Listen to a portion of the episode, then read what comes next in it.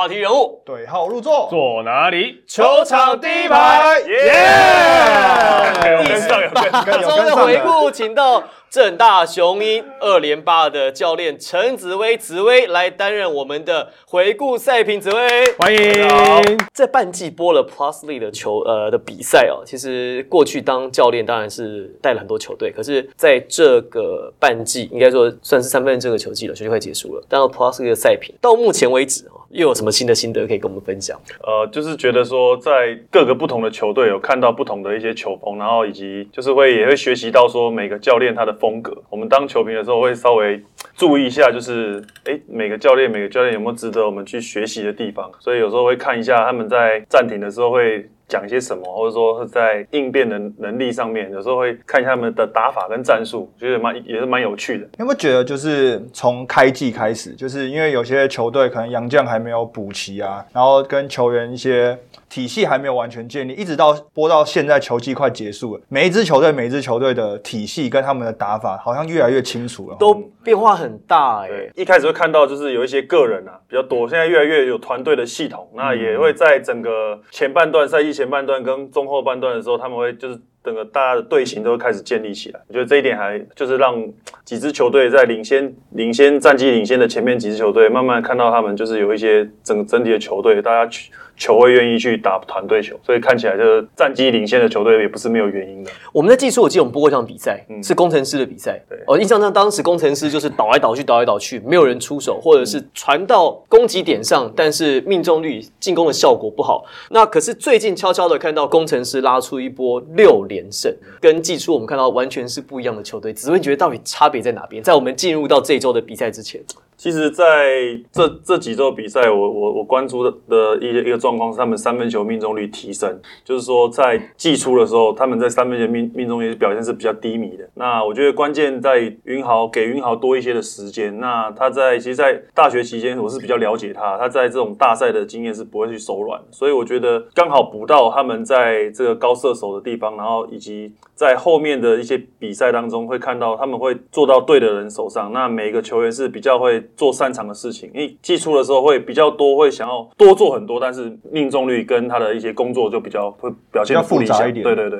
其实跟工作很像，有时候你工作吼做的多，不一定有效果，对公司不一定是有帮助的。你要做到刚刚好，在对的时间，你的整个工作效率其实就会提升。好，所以呢，我们首先回顾的是第十八周的赛事编号第七十六场比赛，新竹接口工程师在客场是周日的比赛，一百二三比一百一十六击败了主场的新北国王，好，让国王队在主场吞下了二连败。这场比赛其实打到延长赛，最后呢，在 OT 的时间得分比是十二比五，工程师击败了新北国王。哇，这个比赛首先我们看到是非常印象很深刻的数据，就是辛巴了，拿到了五十分，哇，五十分，而且他命中率有多高，大家知道吗？他 field goal 出手总共出手二十一球，他在二十一次出手里面，他进了十七球，超级高，这命中率百分之八十以上。而且通常他没有进的球，他自己还会把它抢到进攻篮板，自己再把它摸进去，或者是犯规自，己再把它灌进去。哦，犯规，他罚罚球命中率这场比赛也非常高，二十二罚十六中，百分之七十二点七的罚球，五十分，三十二篮板，联盟第一个五十分终于出现了终于，出现。哦厉害厉害厉害厉害厉害厉害厉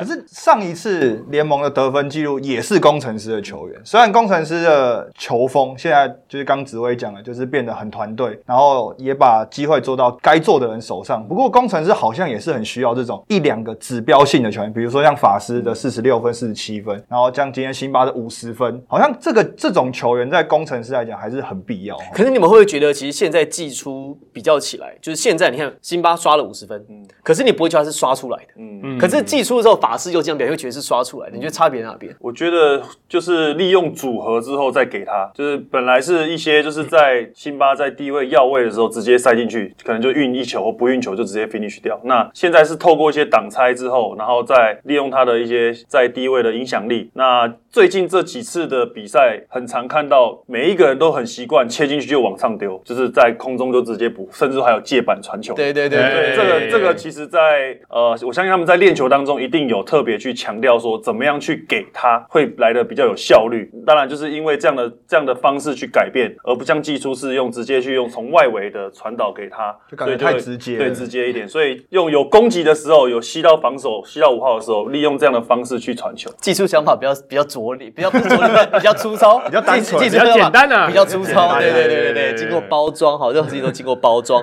那这样比赛打到第三节的时候，事实上国王队一度领先到十六分哦。第三节杨敬敏跟李凯燕哇打翻了。当时第三节哦，李凯燕跟杨敬敏两个轮流发挥，我看起来国呃国王队好像要把比赛带走。那时候是第三节的前半段的时间，然后就感觉新美国王打得非常好，就是感觉一扫前一场比赛的那个阴霾，嗯投也投得进，然后有很多团队的配合。但是第三节中后半段呢，包括杨敬敏啊，包括 Q 下去休息的时候，其实那个比赛一步一步的就被工程师带回来了。而且在第三节，我们刚刚讲的那个时候，国王队还在领先的时候，那时候杨敬敏他的三分球是投十中七，嗯他的命中率三分命中率是高达七十趴，哎，所以你知道杨敬敏那时候在呃在三分线的威胁性是非常大的。不老传说新北国王的不老传说、欸，比我大一届。人家还在打，对，那另当教练当十年了，对。今天杨敬敏三十五分，好厉害哦！三分线十三投七中，当然在他后半段延长赛跟第四节体能有点下滑，这个我们稍后可以来讨论。不过其实到底怎么样一步一步，你看到工程师把这个分数给咬回来呢？从十六分差距打到第三节结尾的时候，这个分差几乎已经是平盘了。当然有一些组合式的攻击啊，也有一些在三分线外的一些表现。不过我我认为比较少看到的，比较少讨论到是防守。事实上，他防守上做了很多的调整。其实，在前一天国王队的比赛当中，产出大概快将近快四十分的比赛，我现在相信他们在球队的氛围上面，今天是非常可惜，呃，可以去几乎是可以拿下这场比赛，结果没赢下来。就是说，整体的这个命中率的提升，那在他们的国王队的防守针对呃辛巴的防守也做了很多的努力，但是还是差在高度，因为原本的汤马士的高度在篮下一波二波的抢，基本上影响力还是会有，但是 Q 他毕竟他的高度还是略显不足，所以在整体的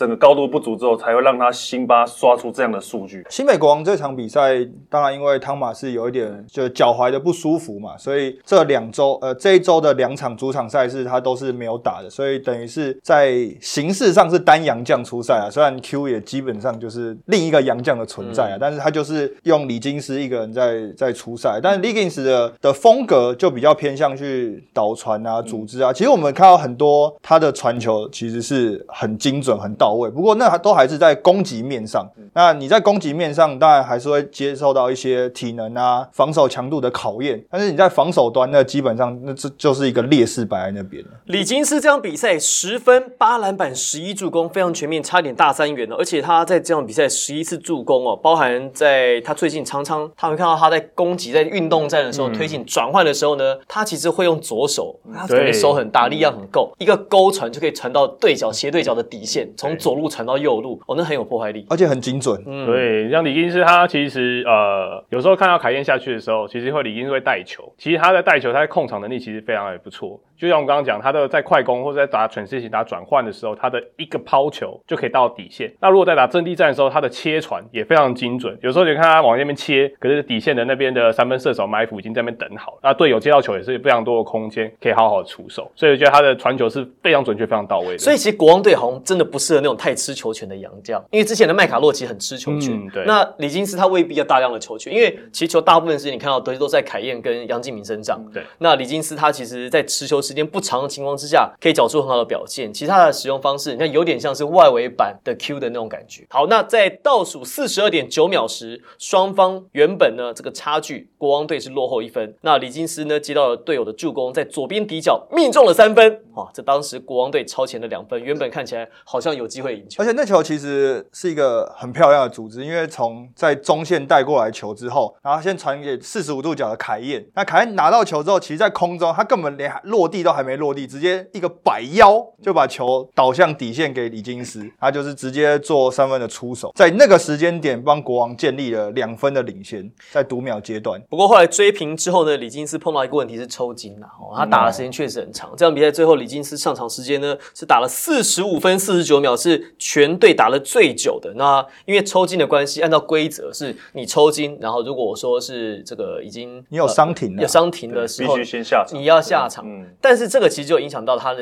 接下来下一波，欸因为这中间他其实想要再上来打球的哦，只是因为规则的当然不，行他就要下去，对，所以就变成在最后一集的时候，就国王队的正规赛的最后一波进攻的时候，他不在场上，其实是有影响的。因为工程师在防守上面其实就比较好针对啦，因为毕竟就是变成凯燕跟敏哥在弧顶，就比较不属于他们攻击位置的地方，拿到球要开始做一些动作。那其实对于得分的成功率来讲，就稍微的薄弱一点。嗯，少一个转转换的一个点啊。那基本上，呃，等讲到抽筋这一块，那怎么没有想到辛巴今天怎么没有抽筋？辛巴打超久哎、打五十分钟哎、我想要提他们的防守，因为在工程师的防守端上面，其实帮他省了蛮多力气的，因为他自己也算聪明，就待在篮下。那其实，在外围的，在像工程师今天的防守当中，他们有很多的都是在外围都交给四个去铺防。那因为在 Q 的上上半场的三分线手感还不错的情况下，那有些时候呃辛巴对不出来，那他在外围的四个去帮辛巴去省一些体力在进攻上面。那其实，在整体的防守端，其实以前在辛巴这个辛巴在达新队的时候，他们都是用这种方式去轮转，就尽量不要让他出来，然后让四个直接在外面去抓。可其实我们就是在第四节后半段看到工程师几次防守，其实蛮有趣的，因为我们一起在看球。那明明我们就看工程师是在守区域防守，就好像又在变成像盯人一样，四个人一直在追着球跑。那其实就像紫薇讲，他们是在帮辛巴节身体，辛巴能不动就不动。那一个不动，你要守区域，变成是其他四个人要去 cover 五个这个区域的防守，所以就变成说，好像外围的球员就一直在追着球跑。最好笑的是，守区域防守还被开后门。对，因为辛巴到就忍不住了，还是还是还是还是往出去还是往丁点走了，走了那一波时候刚好这他在弱侧边的那个就是对方的球衣刚好下滑到禁区，所以刚好一上一进一退嘛，啊，所以刚好就开后就被开一个后门。可是其实呃，我们只只看那个 play 会觉得说这个防守好像没有效果，可是如果你看整场比赛，事实上其实帮助辛巴很多。是，对，像这场工程师使用非常多的我们所谓的一三一的区域防守，那辛巴就是最后那个一。一三一，最后最后线，所以那最后那个线那个一呢，他就必须就只要大家进去就好，他都不用特别特别的去动，他就所以那这个这个时候其实省了非常多的体力。所以变成三分线和决胜负。对，因为现在这几次这几队的比赛，基本上这一周啦，基本上投进三分的命中率都特别高，因为各队都在尝试用区域防守，不只是、呃工程师而已，所以整体是为因为工程师有一个辛巴在，那刚刚讲到他在一三一的最后一道，他基本上他也不用去守 corner，只要守到修空的两个位置，那其他的两翼基本上往中间去逼的话，基本上就不会去倒到 corner 那么容易，所以他们有很多的一些方式让让他可以在中间去保护篮筐，那嗯在进攻端端上面有多的体力去参与进攻，所以我觉得这个是他今天 没有抽筋的一个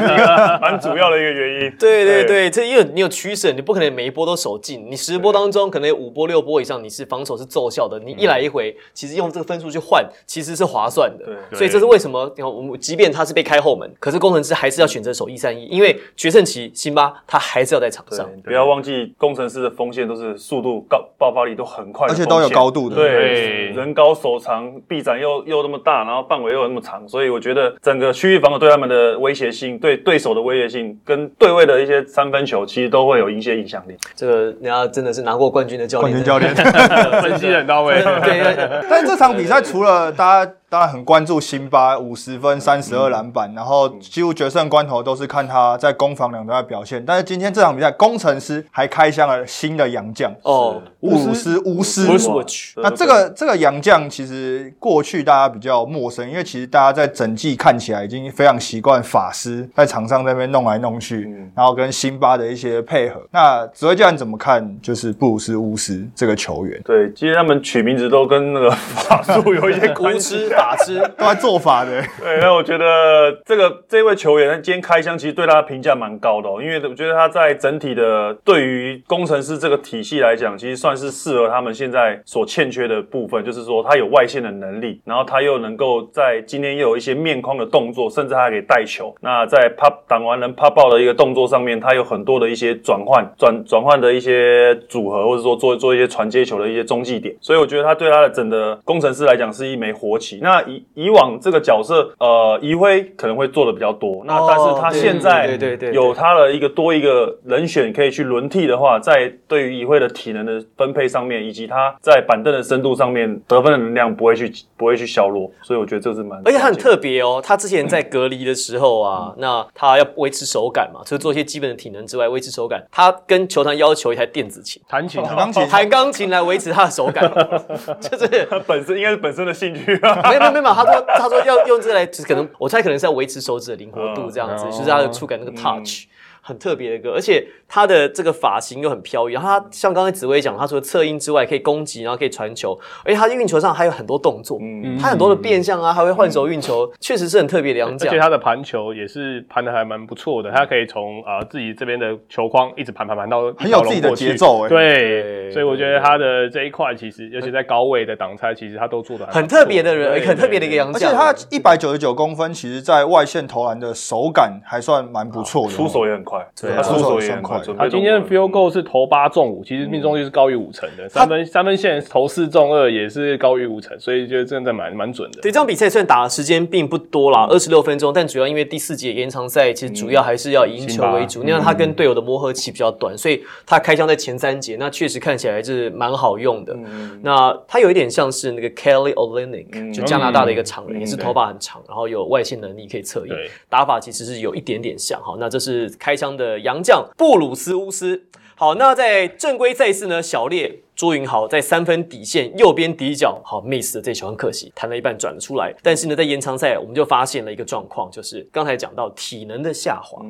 紫薇说到，你要面对工程师的一三一的防守，你在外围一定要有三分的命中率。在第三节的时候，你看到杨敬敏命中率超高，所以那时候分数拉开来。可是到了第三节尾、第四节到延长赛，这大概呃比赛时间啦，哦，大概是大概十五15到分钟二十分钟嗯左右的时间。杨敬敏的体能下滑，李凯燕体能下滑，确实在外线的命中率整个就往下掉了。所以最后国王队呢，他命中率其实不错，三分线外呢是四十二投十八中，百分之四十二点九，投进了十八个三分。可是这几乎都是在前三节甚至四节前、哦发生的事情。所以在延长赛呢，最后就是十二比五，好、这延长赛工程师十二比五的攻势，最后一二三比一百一十六击败了新北国王。好，这是这场比赛。那我们要紧接着进行到的回顾是赛事编号第七十四场比赛，国王队在周六面对福尔摩沙台新梦想家八十七比一百二十六，这是队史上最惨的一场惨败，一口气输了三十九分。梦想家一百二十六分呢，也是本季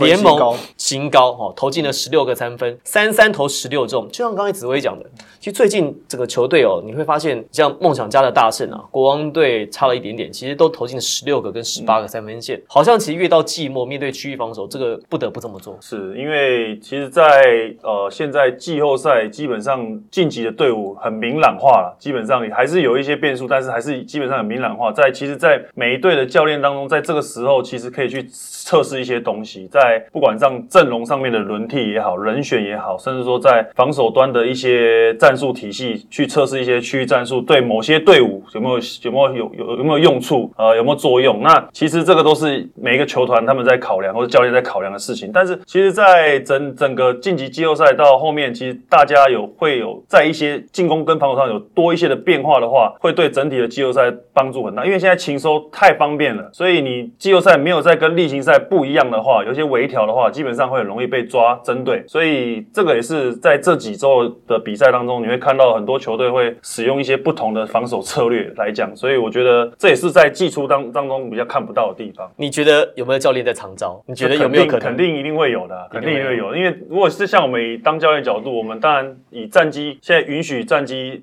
的一些有扣打了，我们有有 扣打去扣打可以去使用一些不同的策略去踹一下。哎，我这队我我去稍微试一下，也许某某一节，也许也许就是在某一场比赛，我们就去测试一下哎搞不好他这个哎他们比较不会去破这些东西。那今天我们看到很多场比赛，其实有有一某一节突然这个球队突然宕机了，就是就会这这个效果就会很好。所以刚刚我今天我们今天我们有看到也是富邦也是针对面对区域防守，突然第一节宕机，也是都会有这种情况。所以我觉得再有经验的球员，他能不能够在临场判断，然后教练能不能去应对，在面对对手出招的时候，你能够接招接得好。好，那这个也是蛮关键的。哦这越到季末后，真的是越来越尔虞我诈哦。对啊，因为其实嗯就像紫薇讲的，其实新北国王这场比赛是单阳将嘛，嗯那因为汤马士就是我们像之前讲，他有点不舒服，所以他这场比赛就没有打这样。那我们赛后的时候就问那个 Ryan 教练，那就跟他们在聊的时候就说，哎，就是你用单阳将啊，然后是不是有想要调节他的体能啊，或者是尝试一些东西这样子？那他的说法，我们问的比较含蓄啊，对我们问的比较含蓄 意思就是意思就是意思就是这样意思就是这样了。对，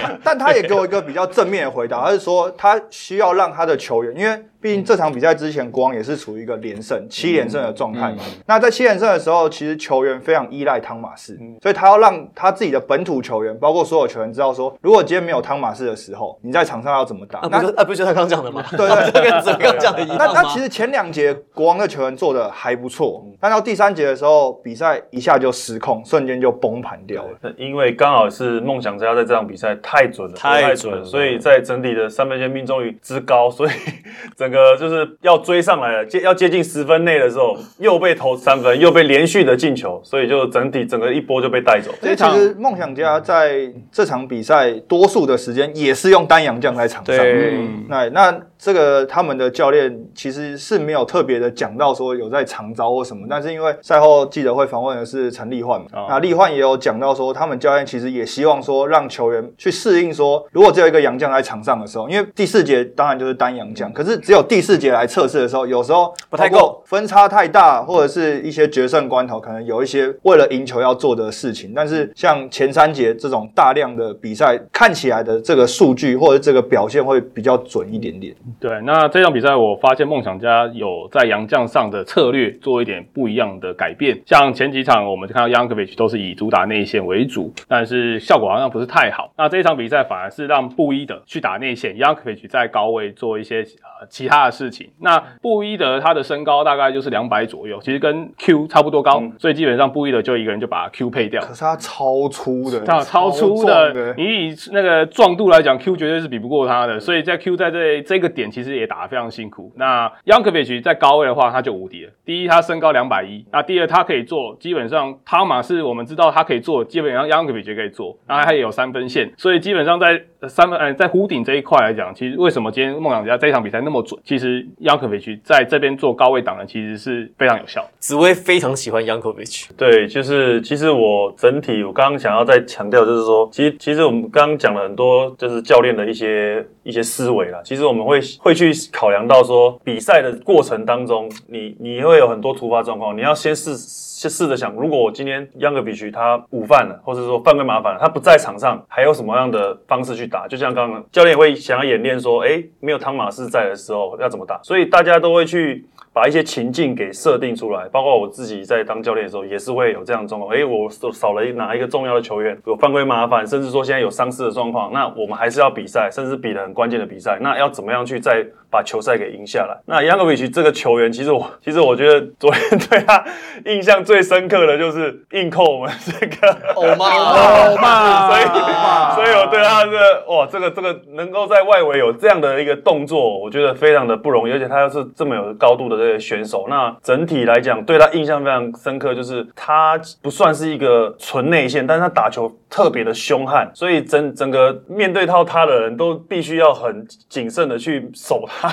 他打球其实动作是非常大的一个选手，所以我觉得他整个整个在进攻端上面的侵略性，我觉得是给对手很大压力。我们再补充一件事情哦，就是呃，Yankovic 在飞扣进去之后，然后拉了篮筐嘛，拍篮板，哇，现场很嗨，结果被裁判吹了一个差一个技术犯规技术犯规，为什么？因为掉篮筐。好，这件事情呢，其实后来我们也有去问了这个今年的裁算是裁判长哈，的呃临场技术委员林锦龙老师，他是说他其实已经跟很多年轻裁判提醒过了，这个是职业比赛，好，这这种你什么时候看过 NBA 吊篮筐被吹技术犯规的？没看过嘛？因为这个秀来讲话，他吊篮筐然后拍篮板，哇，很嗨。那其实现场的那个气氛其实是在鼓噪的，是在往上窜的。嗯你裁判吹个技术犯规，把这个比赛给中断了，嗯。你那个其实那现场那个气氛就会往下掉，所以这个球迷这些都在反映啊，说这种这种犯规是没有必要吹哈。那确实这个在裁判部分呢，他们其实也一直在跟年轻的裁判跟，因为有一些裁判他是呃并没有长期吹这个职业职业比赛或者嗯。是 SBO 的经验，那可能过去吹的是学生比赛比较多，所以这个部分其实也慢慢在教育裁判啊，就是说希望职业业比赛其实秀很重要。对。那如果老师要讲一个很关键的是，你掉在那边，这些都喊什么都没有，你不要引体向上，啊你不要往上拉，对你尽量不要有这个动作的时候，就让裁判下哨的空间就会小一点，尽量不要啦，尽量不要。但是但主要其实情绪到了也没办法。对，但是主要还是不要就是维持这个现场的节奏，是对啊很重要的。然后是这场比赛，对，梦那这样想家对，那这场比赛其实另外一个一个看点，就是因为过去几场比赛，梦想家其实打的比较挣扎一点。那赛后记者会，其实教练也用比较强力的字眼啊，就是说球队 soft 啊这些等等的。那这场比赛其实光是篮板，嗯，六十四比三十四，他大赢国王三十个。那尤其是进攻篮板，他们就抢了二十三个，足足比就是以数据上来讲，新北国王抢了二十四个防守篮板，所以等于是梦想家在进攻篮板上就要跟新美国王在防守篮板上是抢一模一样的数据，就是代表说他们在进攻端这场比赛打得非常积极。那套句就是赛后记者会，就是大家讲的，就是今天梦想家就是要把国王往死里打，对，真的是这种感觉因为其实这场比赛梦想家登陆的球员基本上所有都有得分。那最后那个 Julius 教练把王正源换上场的时候，又跟我有关系了。对 郑大球员哦，他很努力哦，对非常努力，他就是一个非常努力的球员，所以其实实，在梦想家，因为大家都知道梦想家是非常团队的，然后很像家的，对。很像很气氛好的一个球队，所以那时候叫王正源上场的时候呢，其实所有在场下的学长都非常开心。然后呢，就一直告诉他说：“你要去要球，你要去单打，清开自自己打，就是要得分这样子。”然后呢，看有一波进攻呢，王正远真的把所有人叫开，他要自己单打了。然后呢，单打就最后切入是没有进嘛。场边的学长比他觉得还可惜哎、对，我觉得这个这样的氛围，其实我有注意到梦想家这样的一个团队的那种凝聚力跟氛围。其实有时有有就是在整整个在此球的集合的速度非常的快，以及他们在整个场上场上场下的这种凝聚力，让他们在比赛当中是比较不会去想其他太多的事情，都是在专注在下一波上面。其实我觉得这个这样的教练的领导的特色，其实还蛮值得我们去学习的。好，那接下来两场比赛呢，我们要回溯到周二了，四月十二号，赛事编号第四十场，这是一场补赛哦。先前因为桃园疫情爆发，所以领航员有很多桃园的比赛是累积到了四月份哦才来进行。那四月十二号，梦想家在客场哦，九十二比八十七击败了桃园领航员，所以梦想家其实在下半季到了二零二二年之后，其实不太打不太打客场，一度客场五连败，但在这一周呢，第十八周客场二连胜，好、嗯客场二连胜，九十二比八十七击败了领航员。我们直接快转到第四节啊，前三节其实双方互相的激战，三节打完双方的分差呢，梦想家就领先两分，最后呢赢了五分。其实，在第四节最后的决胜期，不得不说领航员其实进攻又有点宕机了。那这场比赛其实就是像刚主播讲，就是关键其实就是最后三分钟了，因为最后三分钟互有领先，然后甚至在倒数三分钟的阶段的时候，领航员甚至是一分领先的。那那时候的进攻呢，其实领航员开始有一点宕机的状况出现，有点像是那种我超前比数之后，我就想要一波把比赛拉开，或者一波把比赛买单这样子，所以每一个进攻都变得比较着急一点，然后也流于单打这样子。那在这段期间，梦想家其实基本上都还是在维持他们自己的打法，那在控制时间上面跟一些团队配合上面也是做的比较好。那不得不说，这段期间简浩的跳出来，那简浩在这段期间，呃，先是连续两个罚球，然后命中，下一波进攻的时候有一个蛮关键的中距离。那这这两球投进去之后，其实整个领航员的进攻开始有点又显得更着急，因为觉得说，哎，我明明已经开始有领先了，然后已经在比赛最后面了，好像又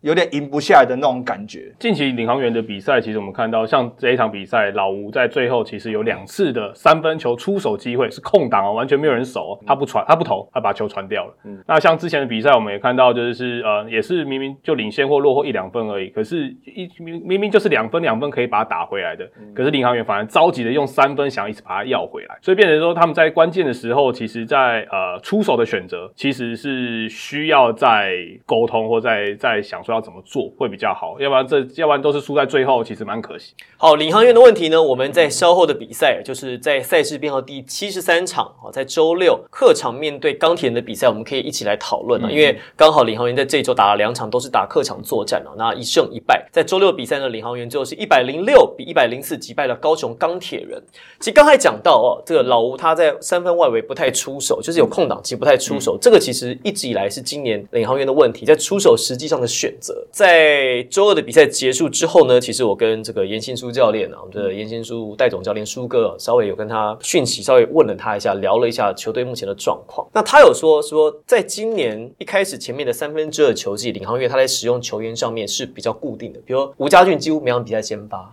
那他们的阵容其实是蛮固定的哦，就是罗俊强几乎都是从板凳出发，对那先发球员大概就那几个人。他说接下来比赛呢，他会开始尝是一些对战性的组，比如说有一些球员可能会在对某几队的时候呢，他先前打的比较少，或是可能先前没有出赛的，他会在这在这场比赛可能面对一个特定对手的时候呢，摆出一个有对战性组合上面的一个 match up。嗯，所以接下来我们可以好好期待一下。这个其实也反映到在周六的比赛，领航员最后赢球嘛，赢球之后，其实有一个话题是在第三节领航员是没有用到洋将，在单节没有用洋将，打的还不错。嗯这个其实好像回想到在开季热身赛的这种那个情况哦其。实主要主要，我觉得领航员的问题是，呃我们看到各队其实现在目前都有一些，应该是说资深球员跟老将啦，就是说有一个核心球员，在整个领航员当中没有一个感觉本土上没有一个特别的 leader 出来，所以在有时候在关键期的时候、决胜期的时候，没有一个点是可以出来沟通的，没有一个球员可以出来沟通，那就会变成说很很多时候会太依赖洋将，嗯，或者说在本土上面没有一个，就是说在像我们国王队知道敏哥常会跳出来扣，梦想家他会整体整个会去 meeting，有简浩老将等等个加入去沟通。那我觉得在领航员就会比较少这样的一个角色，因为大部分球员大概都是中生代以上，那都太熟悉了，所以有时候会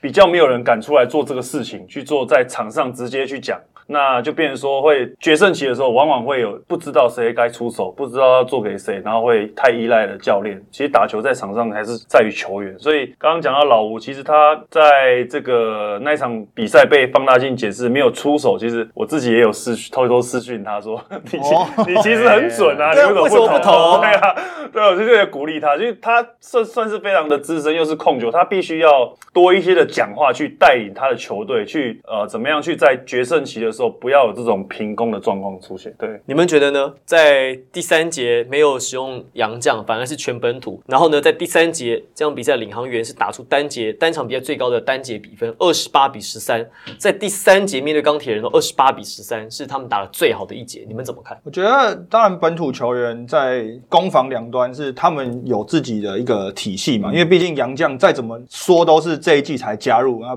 的磨合上面不论好不好，但是本土球员毕竟可能从以前到现在一直一直打球，那彼此之间的沟通也比较顺畅一点，可能他们在那个时间点有一个默契，就是说好，那我们要表现给杨绛看，或我们也可以有点这种感觉。那其实赛后严行书教练他也有针对这个部分，他有做回应啊，他说其实第三节的时候，他本来只是想让杨绛下去休息个两分钟就要换上来了，但是他发现场上的本土球员打得很好，所以他这时候就起心动念，一想他就要借着这个机会告诉洋将说，场上这些球员也。就是你觉得他们比你还差，可是他们打的比你还卖力。那这个这个的氛围，他也是想要传达给他的洋将。我觉得一方面他也是想要帮本土球员跟洋将建立一个互信，一个关系说。有的时候，在这个决胜关头，你可以相信你的本土球员，我的本土球员是可以做到这些事的。那一方面也是要提升本土球员的信心，说你看你们没有洋将的时候，也是可以做这样的其。实热身赛他们没有洋将打的就很好好啊，对啊。所以反而发现好像洋将如果吃球权吃太多，特别在领航员这样的体系，好像本土球员就不太能发挥。像第三节，我们刚刚讲第三节嘛，在初期的时候，其实杨将有几次的进攻，其实是有在抱怨本土球员跑位跑不到位，或者是乱跑战术，所以他们下来暂停的时候，就可能跟苏哥有大概一些抱怨或者是什么的。那沟通有些沟通，但是后来苏哥就想说，那就让我们休息嘛，那我们就派纯本土上去打的时候，反而打得很好。这一节领航员他们的三分球进了六颗，然后整场比赛投了十投了四十颗三分球，中了十六颗。领航员嗯三分球最后一名的球队可以进了十六颗，命中率百分之四十，所以你就知道说这一场比赛在本土球员的发挥，在三分线尤其在外围的的情况下是非常的表现非常突出。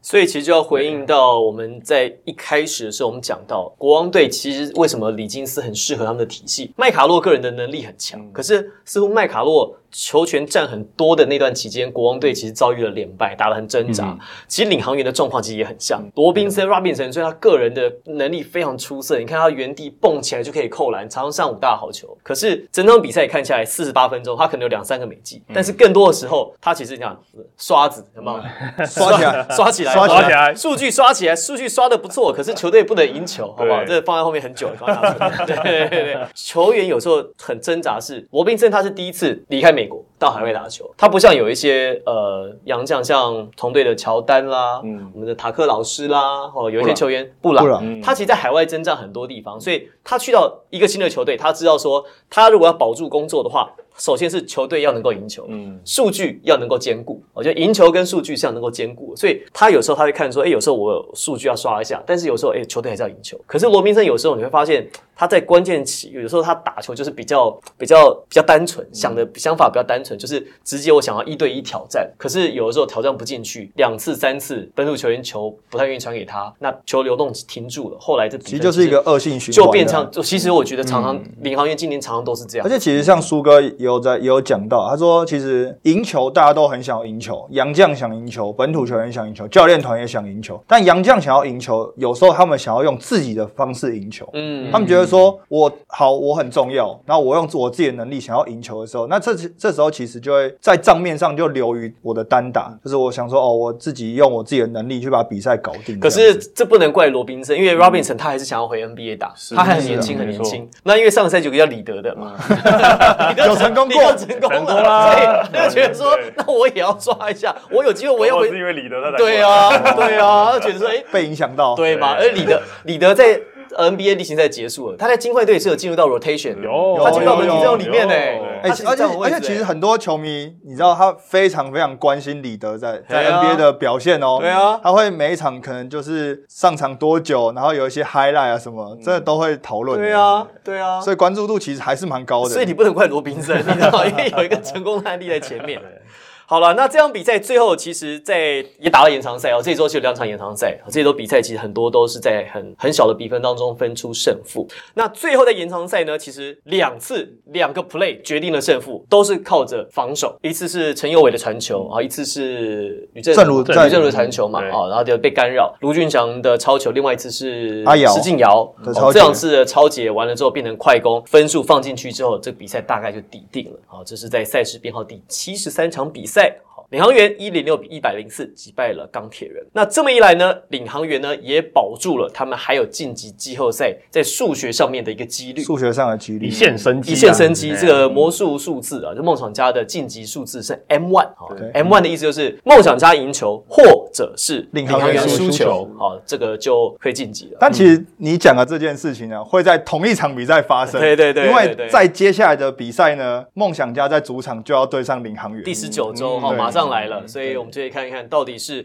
有没有可能梦想家把魔术呃晋级的魔术数字归零，还是领航员 hold 住好这个剩下最后一线生机 just 啊 number one，就是就这个一个应该说是见真章的比赛了，最后一个嘛退一步居无实所。对对对，差不多这种概念已经是背水一战。对但其实这场比赛算是打到延长赛啦，不过其实在正规赛事的时候，其实就有机会分出胜负了。但不得不讲吕正如的价值，哦，很准，因为他当然在正规赛的时候表现非常好。那在最后一集进攻的时候呢，他其实有机会就是带一步跳投，然后能够把用自己的机会、自己的能力把比赛带到延长赛。不过他选择了吸引到防守者之后，传球给下滑的博智，嗯，博智放进那两分。那博智其实在前一前一波进攻呢，还做一个低位单打，球爬了两下没有进，非常可惜。不过在最后一集的时候，他就把这个机会把握住，那也让钢铁能够把比赛带到延长赛去。那延长赛之后，其实就像主播刚刚讲的，比较关键的两个在弧顶的失误，就把比赛给让领航员带走了。这是钢铁人在主场比较可惜的一场比赛啊。这场比赛正如投进了七颗三分，嗯布朗投进八颗。那特别要讲布朗，布朗在过去这四场比赛，他投了三十七颗三分球，进了二十，命中率是百分之五十四三分球哦。所以变成说，他这一四场比赛其实还是能用神准来形容他的表现。好，不过最后就比较可惜啦，在延长赛当中两次的失误啊，钢铁人两次传球失误，那呃右维一次，然后被卢俊祥点掉，另外是吕正如的传球被施晋尧抄掉，所以比较可惜。两个快攻上篮放击之后呢，比赛大势已定，那领航员呢就取得了客场的胜利。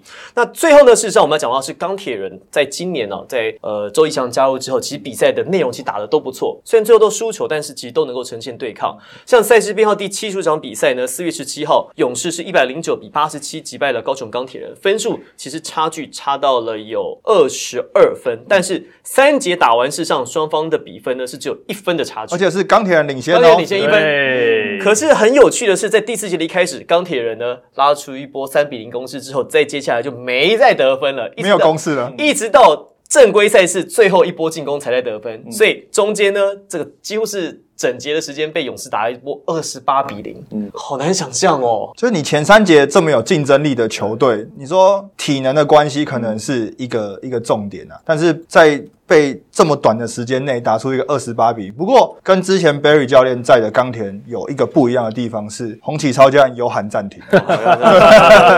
他有喊暂停的，但是暂停之后的效果可能就确实是没有这么理想了。那其实赛后也知道说，这场比赛其实吕正如在刚开赛的时候，他的腰又有点被撞到，其实跟我们之前有几场比赛有发现，因为其实越到季后，其实大家对抗性越来越强了。那正如其实最后他的投篮手感也没有这么好，我觉得疲劳的累积有关系。疲劳的累积当然也有关系啊，所以其实这场比赛虽然最后单节五分是比较比较不理想的状况啦，那正如的一些出手选择，那也可能跟身体的一些状况也有关系啊。这一场比赛啊，钢铁人的先呃，像先发球员像右尾、正如、A、B、布朗，他们都打三十六分以上。前一场打到、呃、领航员，他们不进了 OT 吗？然后他们先发球员整场比赛他整场比赛加 OT 是五十三分钟嘛，然后其他球员就像布朗打五十分钟，宜翔正午打四十七分钟，右尾打四十五分钟，所以整场在前一场比赛只休息了十分钟，所以他们其实在先发球员的休息上其实是非常少，所以相对来讲那个疲劳度一定是倍增的加倍，对。这个一定是在钢铁人在一整季面对到的问题啊，在先发的一个负担太大。那也看到第二场宜祥休息嘛，所以在第二场宜祥休息的状况下，那在前三节还能够跟富邦勇士打成这样子的内容，我觉得是呃，在整个在团队的配合上面也看到布朗搭配 Bennett 的那个状状况是非常的，就是一加一会大于二啦。所以我觉得在整体的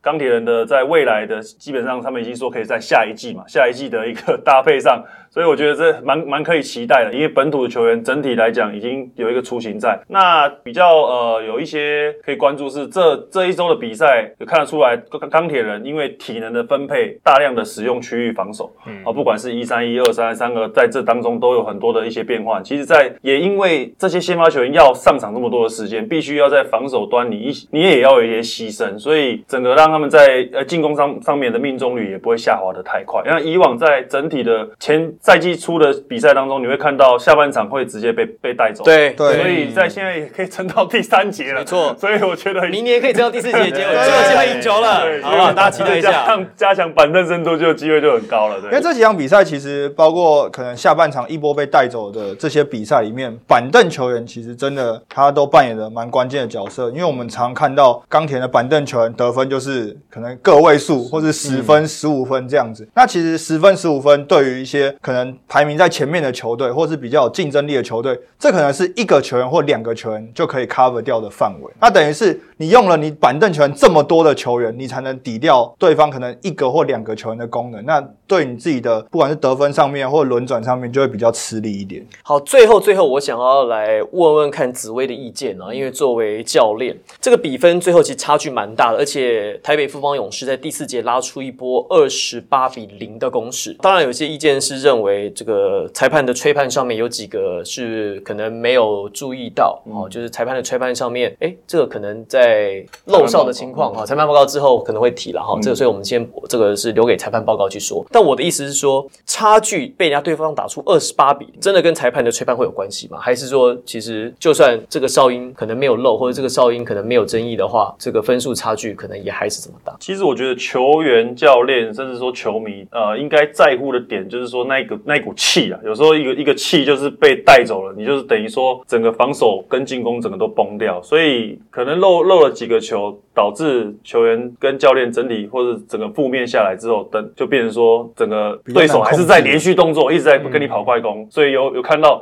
他们在失望的时候，其实对手已经在快攻了，所以这个就会影响到整个整个气。那当然，呃，整个裁判报告或者说裁判的吹判上面，当然是有有一些可以讨论的空间，但是我觉得在教练的角度来讲，是说在 hold 了比赛这么久，你可能一个一两个连连续的可能不得力的情况下，然后被整个分数被拉开，那就会变成失控的状况，那就没有办法控制住球队的话，甚至说教练可能没有办法控制到球员，那就会影响到整个球队的一个胜负。所以我看你们在训练球员的时候，也都希望选手们尽量在做动作做完之后，就算没有被吹犯规，你还是要去把你接下来的回防跟位置先卡住，就是是因为你在场上，你可能你在跟裁判反映这件事情的时候，比赛还在进行。对，所以其实训练都都希望说是在死球的时候，嗯或者暂停的时候，再去跟裁判沟通。对，这个是基基本的一些在大学层级说学生篮球必须要教教他们的，就是说在什么时间点跟裁判沟通是对的时机，就是在死球的时候，或者是利用教练在在比赛在进行的过程当中，我们希望球员不要太多 argue 的动作。好，那我们在这周呢非常开心，邀请到正大雄鹰的陈子维教练来到节目当中，跟我们分析，以他的教练的观点跟立场来跟我们分享他的一些看法，也确实是聊得非常开心。那我们在下周呢，在第十九周，哇，这很有可能在这周就会决定到所有球队的季后赛名单了。所以当季后赛名单底定之后呢，我们来预测一下，在今年总冠军战